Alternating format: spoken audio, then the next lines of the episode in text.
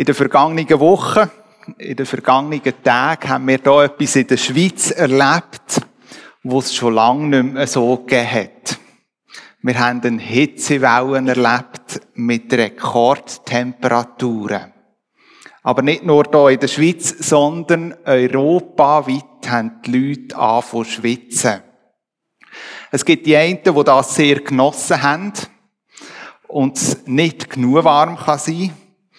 Aber es gibt auch Leute, die darunter ganz stark gelitten haben. Wenn man in Europa umschaut, sind zum Teil bis über 45 Grad gemessen worden. Europa schwitzt. Tagestemperaturen, wo man sagen in Afrika, je nachdem, nach Region, so die Norm sind, ist in unserem Schweizerland plötzlich Alltag gewesen. Die Hitze und Trockenheit hat Menschen, Tier und Natur anfangen leiden.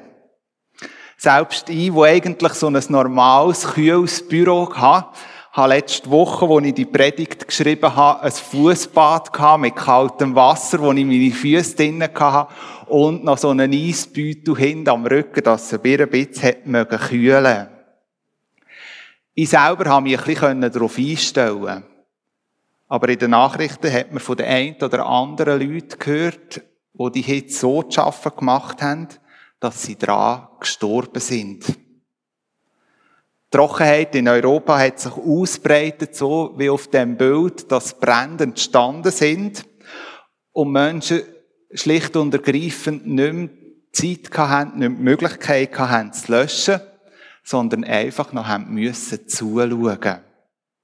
Wie die Sachen verbrennen. Wir in der Schweiz sind ein bisschen verschont worden von so Bränden aber auch unsere Natur hat gelitten.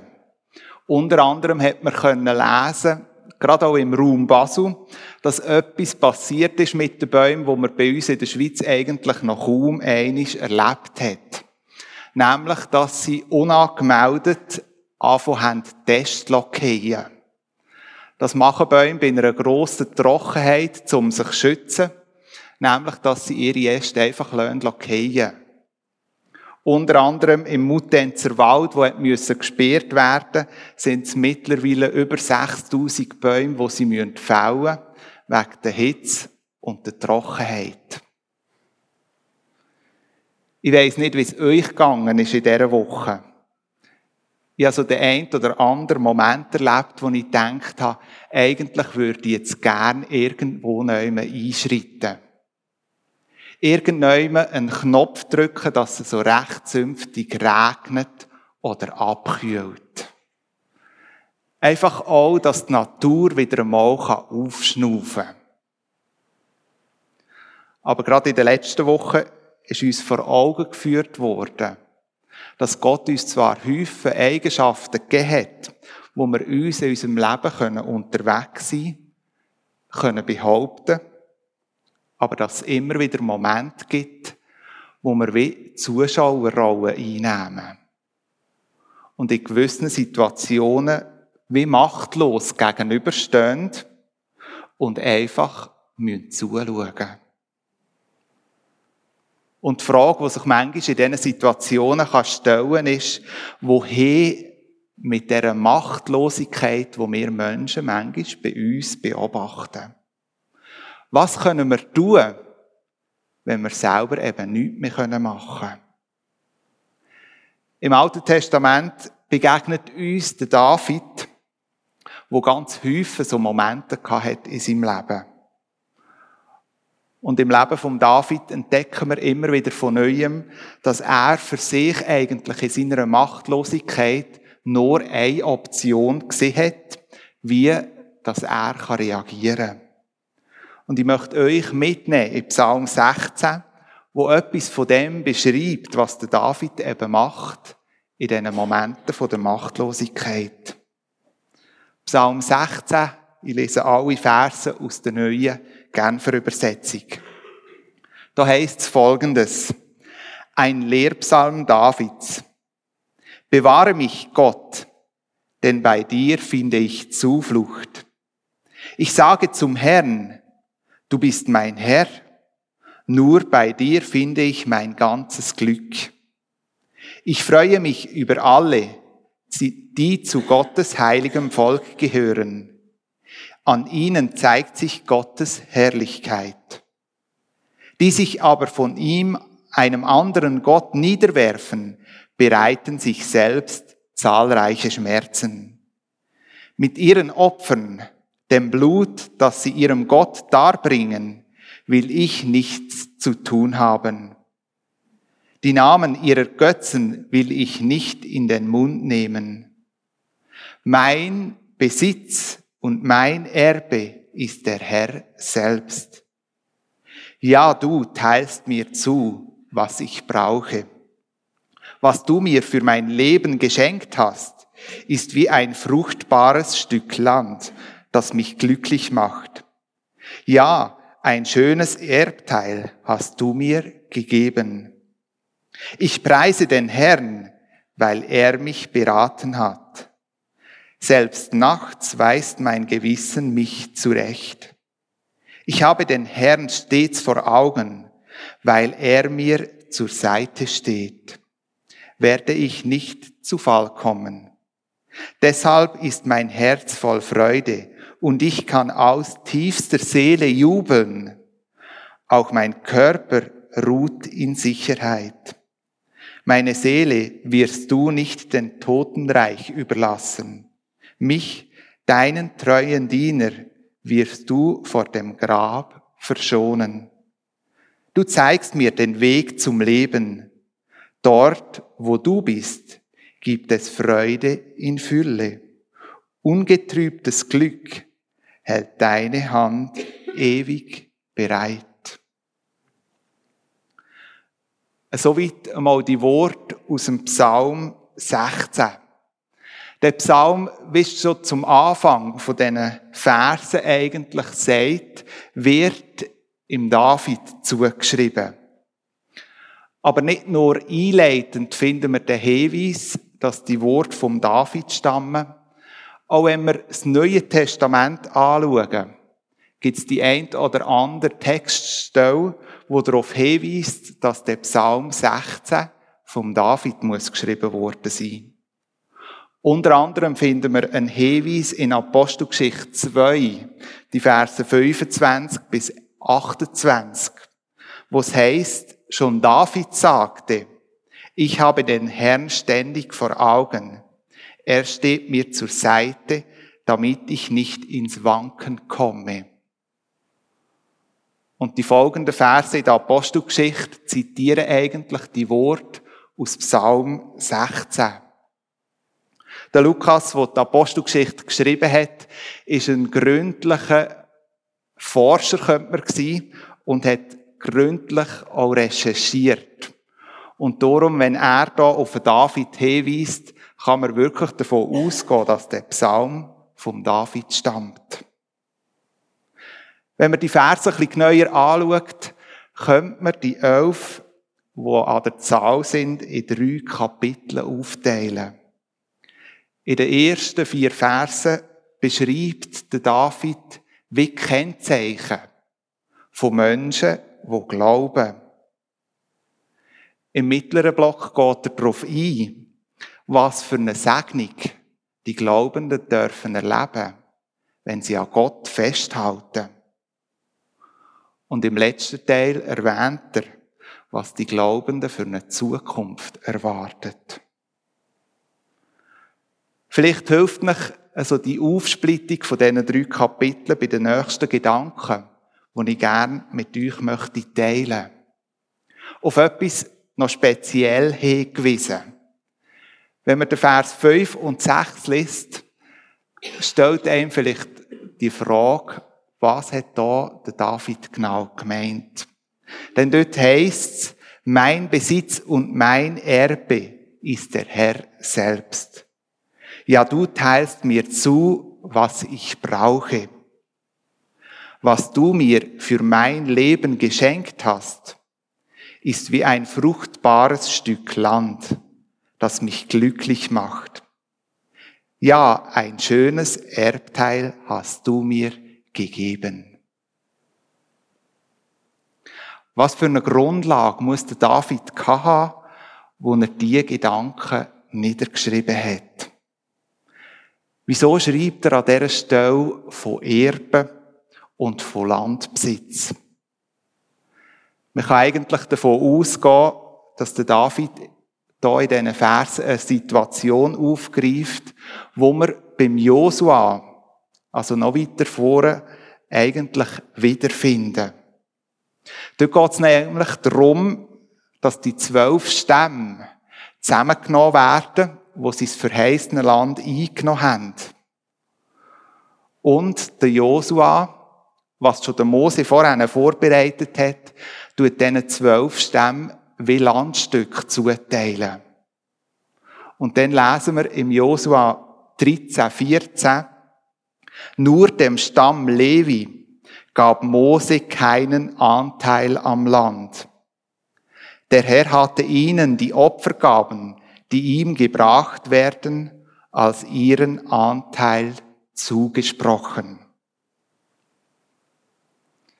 Zwölf Stämme kommen zusammen und bei einem Stamm heisst es, bei den Leviten, ihnen ist nicht Land zugesprochen worden, sondern sie haben die Aufgabe bekommen, den Dienst im Tempel zu tun.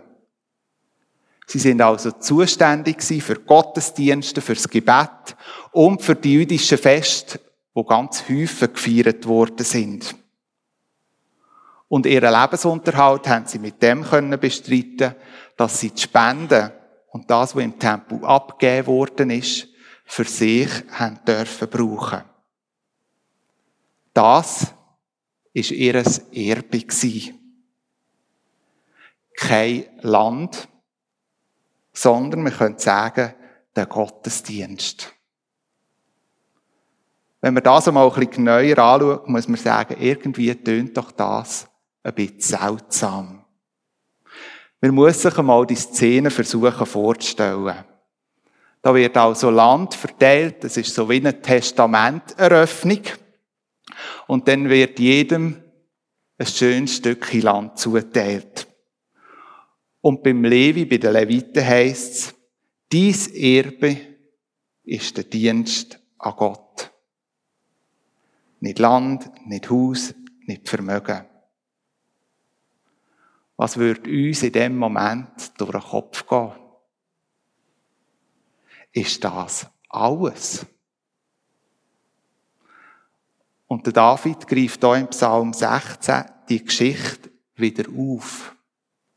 Er betet und jubelt, dass Gott sein grösstes Gut, sein grösster Teil geworden ist. Ja, eigentlich sein Erbe geworden ist was angefangen hat beim Levi und beim Stamm vom Levi, wird im Psalm 16 durch David wie ausgeweitet. Es wird wie zu einer Grundhaltung, zu einer Herzenseinstellung. Und das schwingt mit in dem Psalm 16. Ich möchte mit euch ein paar Gedanken teilen, wo mir wichtig geworden ist, im genaueren Studieren von dem Psalm. Der David fährt an mit einer Bitte. Und zwar heißt es dort, bewahre mich Gott, denn bei dir finde ich Zuflucht. Wenn man in den Psalm einsteigt, ist es auch da wichtig, wenn wir so den ersten Vers lesen, dass wir uns mal versuchen, mit dem Hintergrund auseinanderzusetzen, in welcher Situation der Psalm entstanden ist. Der David bittet das ganz am Anfang von dem Psalm nicht irgendwo neumen am einem schönen Sommer oben, nachdem dass er grilliert hat und jetzt im Pool den Sonnenuntergang genießt. Wo der David den Psalm 16 schreibt, ist er in einer ganz anderen Lebenssituation. Wir gehen davon aus, dass er Angst hat, dass er in Gefahr gestanden ist. Wir gehen davon aus, dass wo der David die Worte niedergeschrieben hat, er auf der Flucht war. Entweder vom Saul oder dann vom eigenen Sohn. Er ist in Gefahr gestanden. Sein Leben ist bedroht worden. Und genau in dem Moment stellt sich die Frage oder drängt sich die Frage auf, wo kann denn David in dem Moment Hilfe, Halt und Sicherheit bekommen? Was gibt dem David in seinem Leben in dem Moment Fundament, wo trägt? In dem Psalm 16 wird deutlich, für David ist ganz klar, was ihn auf seiner Flucht trägt. Es ist die Beziehung und die Liebe zu Gott. Die Beziehung gibt ihm Trost. Die Beziehung gibt ihm Zuflucht. An dieser Stelle noch kurze Klammerbemerkung, wo ich denke, wir uns auch immer wieder bewusst machen müssen. Die Liebe von Gott zum David, aber auch die Liebe vom David zu Gott, öffnet ihm nicht Tor für ein sorgenfreies Leben. Obwohl ganz legitim der Gedanke mag kommen. Aber die Bibel korrigiert es immer wieder. Auch wenn der David in dieser Situation nicht erlebt, dass er jetzt total sorgenfrei ist, entscheidet er sich bewusst, dass er an Gott festhaltet. Der David führt kein einfaches Leben. Auch als König ist nicht einfach alles königlich.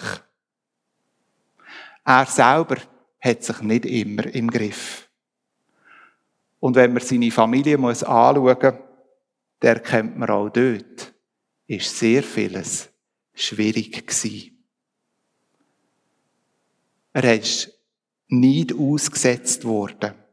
Er hat Konflikt und Attacken erlebt.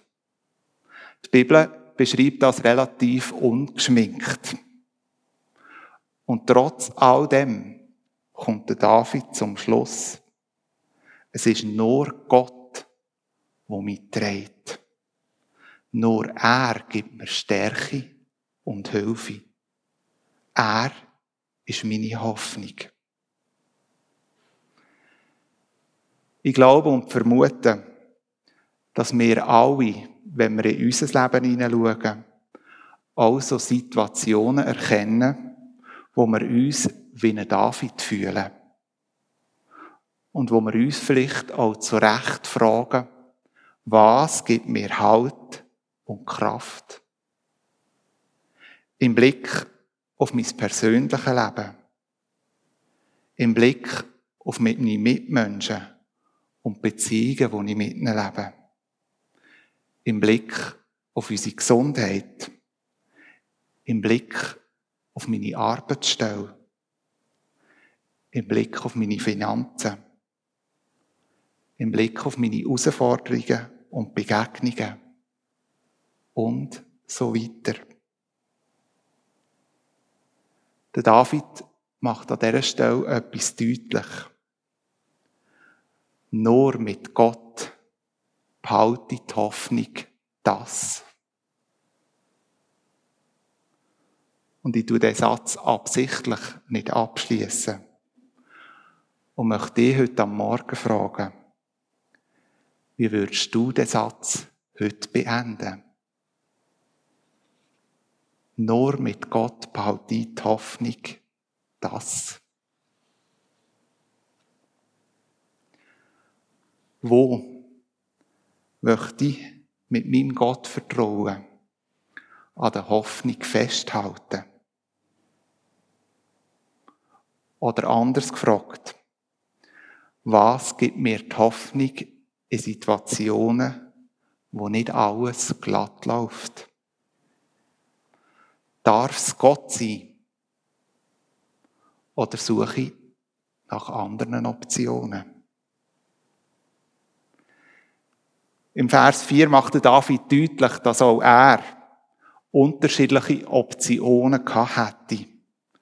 Denn dort schreibt er, die sich aber vor einem anderen Gott niederwerfen, bereiten sich selbst zahlreiche Schmerzen. Mit ihren Opfern, dem Blut, das sie ihrem Gott darbringen, will ich nichts zu tun haben. Die Namen ihrer Götzen will ich nicht in den Mund nehmen. Für den David ist klar, neben Gott gibt es keine andere Möglichkeit. All die Götter, die vieles versprechen, auf die greift er gar nicht zurück. All der Aufwand und die Schmerzen, die sie bereiten können, bringt nichts. Zur Zeit vom Alten Testament sind die Israeliten in einer herausfordernden Situation gestanden. Sie sind von Gott ins verheißene Land geführt worden. Und in dem verheißenen Land sind schon andere Völker gewesen. Und die Völker haben unterschiedliche Götter angebetet. Auch ihre Nachbarvölker ringsum haben andere Götter kennt. Und so haben die Israeliten die verschiedenen Götzen lernen kennen. Und das hat bei gewissen zur Folge gehabt, dass sie ihren Gott gewechselt haben und andere Götter angebetet haben. Das macht der David deutlich hier in dem Text, dass eigentlich keinen Wert hat. Dass man sich nicht bei einem anderen Gott niederwerfen muss, weil das schlussendlich nur Schmerzen bereitet. Wie ist das heute? Wie sieht das in meinem Leben aus? Vielleicht stehen wir in der Versuchung, dass wir für uns selber sagen, ja, so Götter und Götzen, die hat es früher gegeben. Aber das ist doch heute nicht mehr relevant. Das haben wir doch auf, ausgewachsen. Früher ja, heute doch nicht mehr. Aber ich glaube, die Götzen, die dazumal angebetet worden sind, haben sich im Lauf von uns, von der Menschheitsgeschichte, anfangen verändern. Die äußerliche Erscheinung ist anders geworden. Aber das Grundtiefste sind sie immer noch vorhanden. Stehen wir immer noch in der Gefahr, etwas anderes oder jemand anderen anzubeten? Und manchmal realisieren wir es vielleicht gar nicht. Da hat man sich ein schickes Auto gekauft. Nur keinen Kratzer machen. Ich muss Sorge tragen und möglichst jeden Tag bützerle. Und wenn ich mal eine freie Minute habe, so sitze ich einfach gern in dem neuen Auto.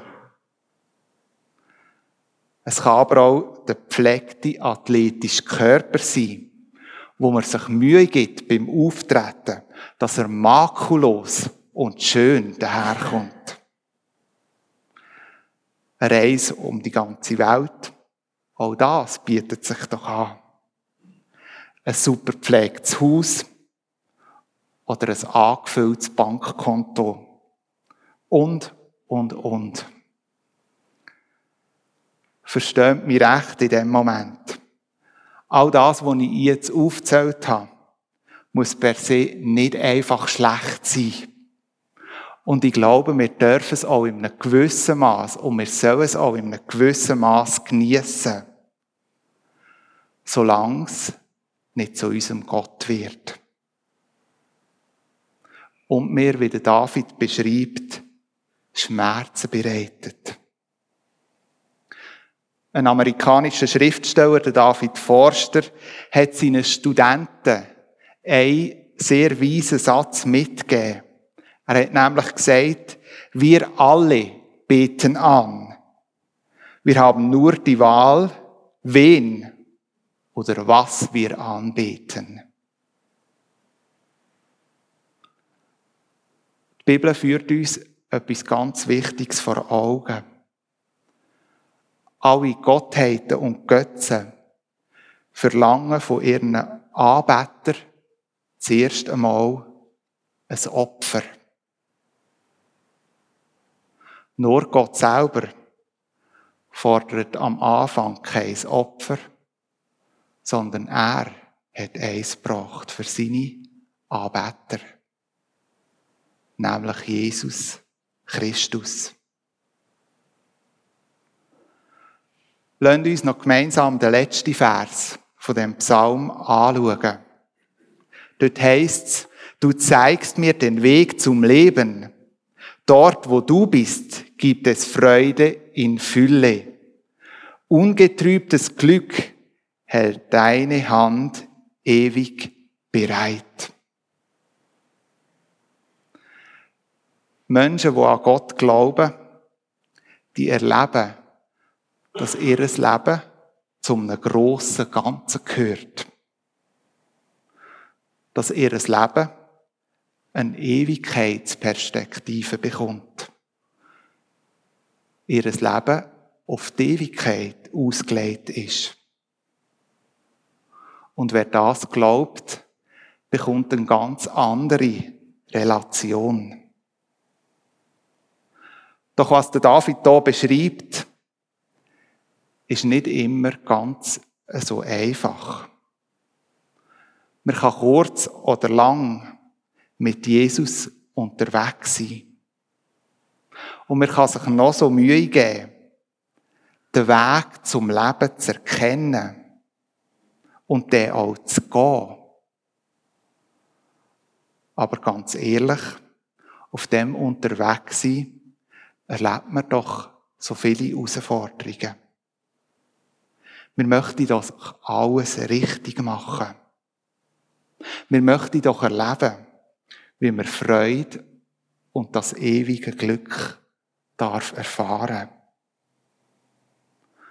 Aber auf dem Weg zum Leben gibt es doch so die ein oder andere Hürde, die einem manchmal auch Angst bereitet.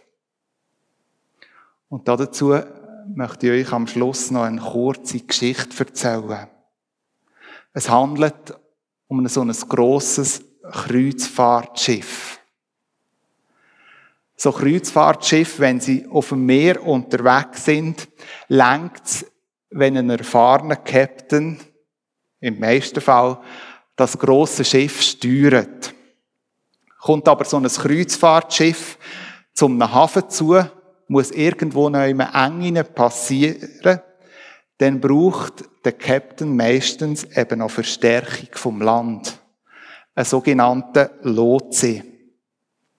Und da begegnet uns auf so einem Kreuzfahrtschiff ein älterer Captain, der seit Jahr und Tag sein Schiff richtig gelenkt hat.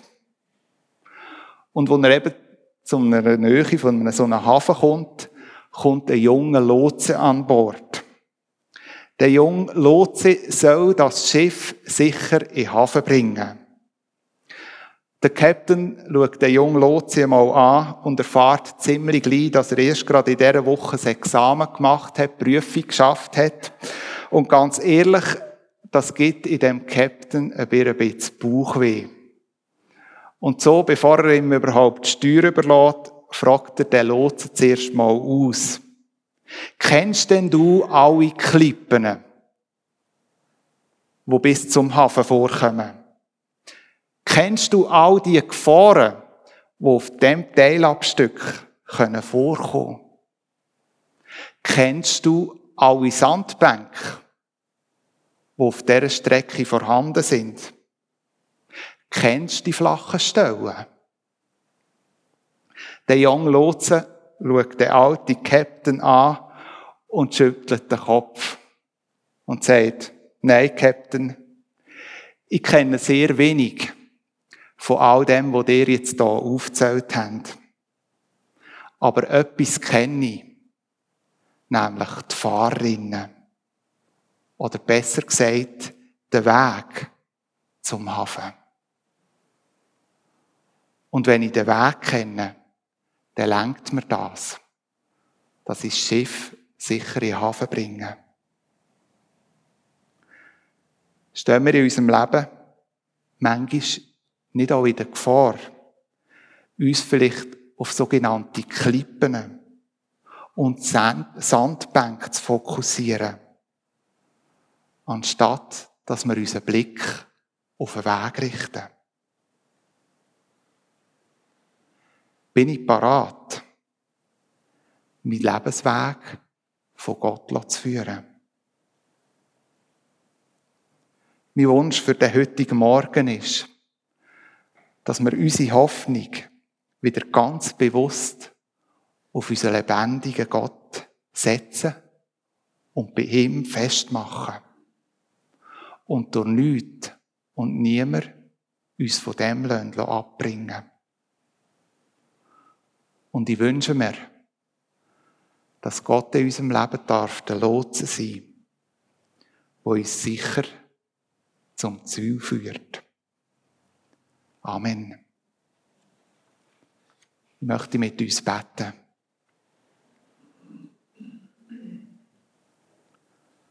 Und Vater im Himmel, du hast ihm David nicht nur ein einfaches Leben beschert. In so vielen Situationen ist er gestanden, wo er auch um sein Leben hat müssen bangen.